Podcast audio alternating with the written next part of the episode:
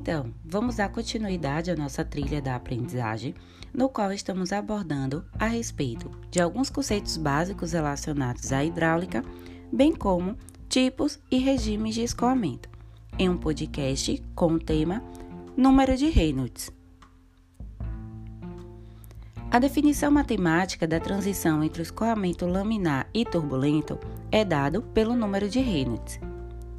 O número de Reynolds é um número adimensional usado para o cálculo do regime de escoamento de um determinado fluido em uma tubulação ou sobre uma superfície. Ele foi descoberto por Osborne Reynolds em 1883, um físico e engenheiro irlandês. Seu significado físico é um quociente entre as forças de inércia e as forças de viscosidade. Vários parâmetros são expostos na literatura, dentre eles o de Azevedo Neto, que relaciona o tipo de escoamento ao número de Reynolds obtido.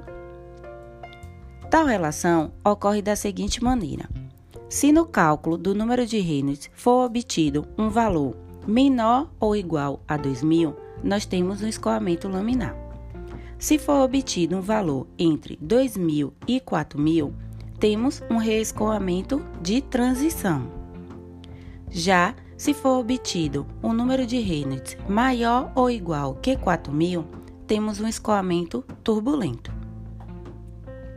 Agora, convido todos vocês a seguir na nossa trilha do conhecimento, aplicando o conhecimento adquirido na atividade diagnóstica, de forma a se preparar melhor para o um encontro ao vivo e depois de aprimorar o conhecimento na aula ao vivo, proceder com a atividade de consolidação do conhecimento.